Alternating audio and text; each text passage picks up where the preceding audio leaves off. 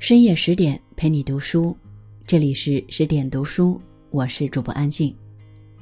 今天要跟大家分享的文章题目是：林徽因，我不会拆散别人的婚姻。作者李卫。今天我们将开启由张清平所撰写的《林徽因传》。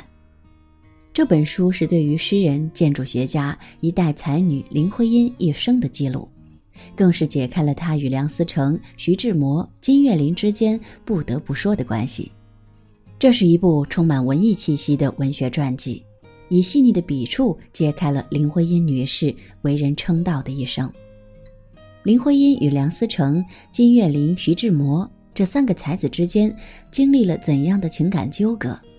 抗战爆发，梁思成、林徽因夫妇如何在枪炮中保护重要文物免于战火？想要了解林徽因更多真实有趣的故事，您可以长按识别下方二维码，关注“十点人物志”公众号。里面不仅有《林徽因传》的十期精读音频，还有杨绛、三毛、林徽因、张爱玲、乔布斯、奥黛丽·赫本等人物传记等你聆听。每天十五分钟，十天就能听完一本人物传记。在路上、做家务、睡觉前，随时都可以打开十点人物志公众号，听一段名人故事，自我提升就是这么简单。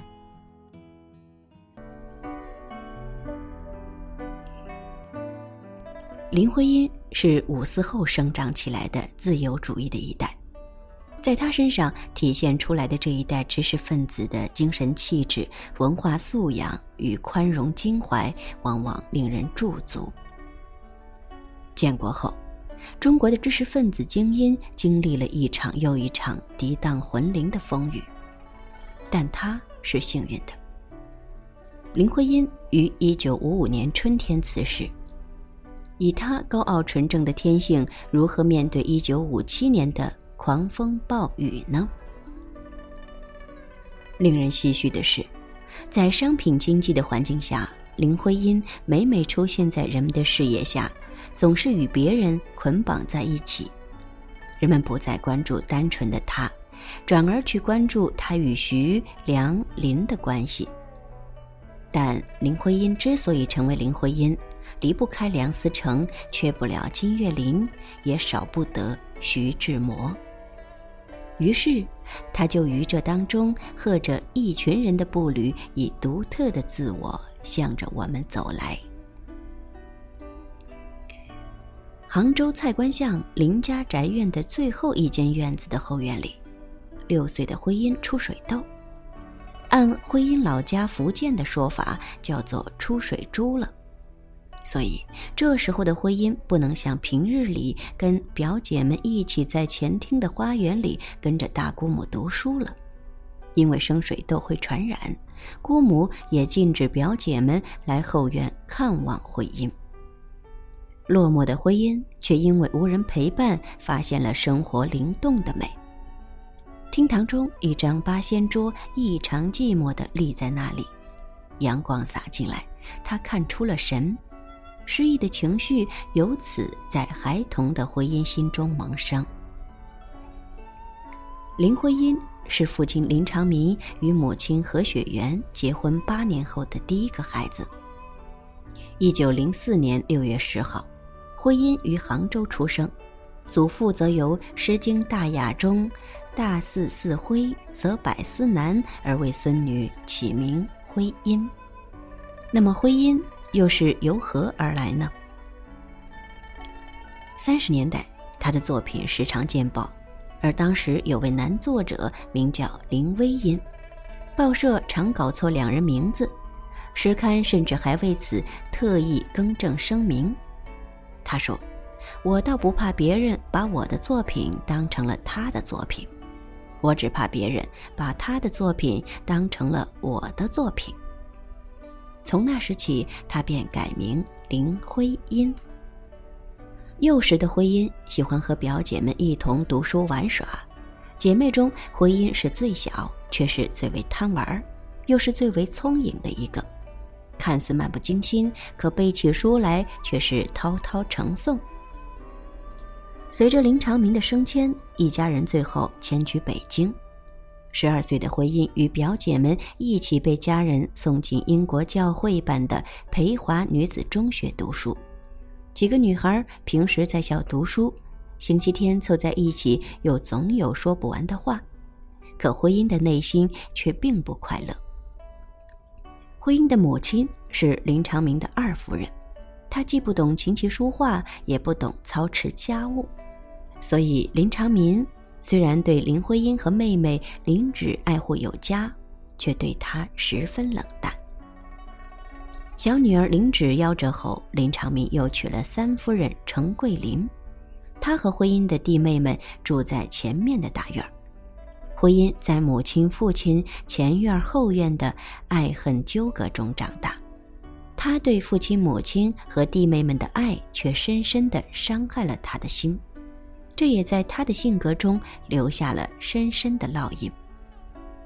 一九二零年，徽因十六岁，父亲林长民以国际联盟中国协会身份被派往欧洲访问考察，为期一年半。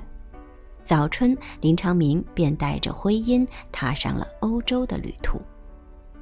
初夏，林徽因伴随父亲抵达欧洲，按照出访计划。父亲带着林徽因游历了法国、意大利、瑞士、德国、比利时的一些城市，参观的对象主要是工业革命的产物。徽因并不喜欢这些，而父亲又忙于应酬，有很多时间他只能待在伦敦的寓所里阅读英文书刊。不知不觉中，这些书带他走进了另外一个世界，令他着迷。徽因也爱和女房东一起外出，他们最爱去的地方便是剑桥。他读书，房东写生作画。在这些日子里，徽因从女房东那里学到了很多关于建筑的知识。九月，林徽因以优异成绩考入伦敦圣玛丽学院。父亲事务繁忙，徽因只能一复一日地待在书房里，忍受着落寞。直到十一月的这一天，一个叫徐志摩的年轻人来拜访林长民。徐志摩见到林长民，两人相见恨晚。他们谈社会，谈政治，谈文艺，谈人生。两人互是知己，甚至后来互通情书。徐志摩扮演有夫之妇，而林长民扮演有妇之夫，互诉衷肠。随后，徐志摩也与林徽因熟了起来。慢慢的，他被林徽因不同常人的思维、学识与表达能力所折服。后来，他发现自己来林寓更多的是为了林徽因。两个人从伦敦的天气聊到英国诗歌，徐志摩深深的为林徽因所吸引。最让他心惊摇曳的是暮春时节与徽因在剑桥漫步。他对徽因的感情一发不可收拾，甚至提出与妻子张幼仪离婚。他最敬重的老师梁启超写信劝他放弃这一念头，都不能使他回头。而林徽因呢，他并不清楚地知道自己内心深处对于徐志摩是如何的感情，但是童年的经历使得他不能忽视徐志摩已是有家室的人这一事实。他不愿意破坏别人的家庭，他选择了听从自己内心理性的声音。一九二一年秋，林徽因随父亲回国，这段感情便也告一段落。而徐志摩坚持“得之我幸，失之我命”，在一九二二年在次子诞生后与张幼仪离婚。对于林徽因的感情，使得徐志摩陷入了思念、爱恋。失望和希望中，他开始作诗，但是这并没能使林徽因改变心意。一九二二年，梁思成二十一岁，林徽因十八岁，在父辈的安排之下，他们相爱了。两个人的父辈都是声名显赫的政界名流，又是挚友，这门儿女亲事看起来自然是水到渠成的事情了。思成常常到徽因与母亲同住的小院看望徽因，徽因也喜欢和思成在一起，因为他们身上有太相似的地方了，不管是出身教养，还是文化水平，又或是志趣上，他们都是一拍即合。思成不仅学业优异，还会小提琴等乐器，又擅长美术和足球、体操。他随父亲在清华学堂八年的学习，使他具有了远见卓识。两人深深被对方吸引，坠入爱河。当两个人谈起将来时，梁思成因为婚姻想要学习建筑的想法，在并不知道建筑学为何物的情况下，毅然下了学习建筑学的决心。两个人在父辈的安排下准备订婚结婚，然而灾祸却突然降临了。一九二三年的五月七号，梁思成发生了车祸，又因误诊耽误了治疗。从那以后，他的左腿就比右腿短了一厘米，跛足和由于脊椎病弱而装设背部支架的痛苦从此伴随了他一生。病房里的思成腿上打着石膏，腰上背上缠着绷带，躺在床上不能翻动。回音一有时间就来陪伴思成。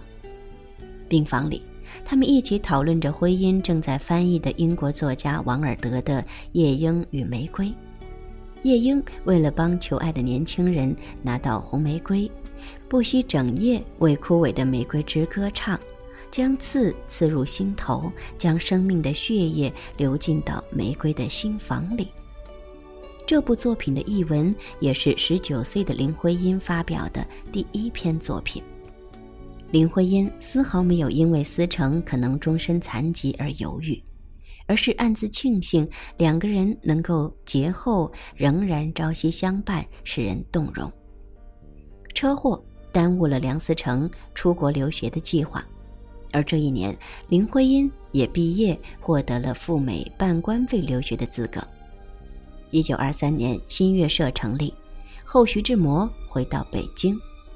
一九二四年四月二十三号，印度使者泰戈尔来到北京，徐志摩与林徽因等人陪伴其演讲。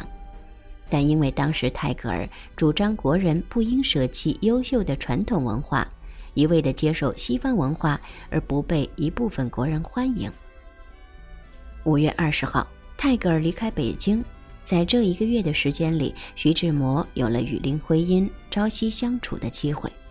可他知道林徽因早已与梁思成的爱情，心痛不已，却又无可奈何。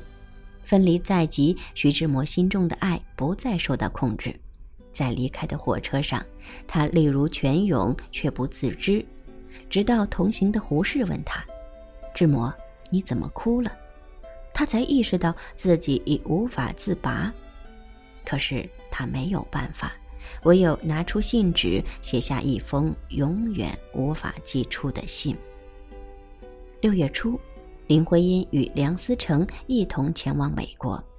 这一年，徽因二十岁，思成二十三岁。想了解更多关于林徽因的故事，欢迎长按识别下方的二维码，关注“十点人物志”公众号，十天听完一部名人传记。我在十点人物志等你，我们不见不散。更多美文，请关注公众号“十点读书”。祝小伙伴们晚安。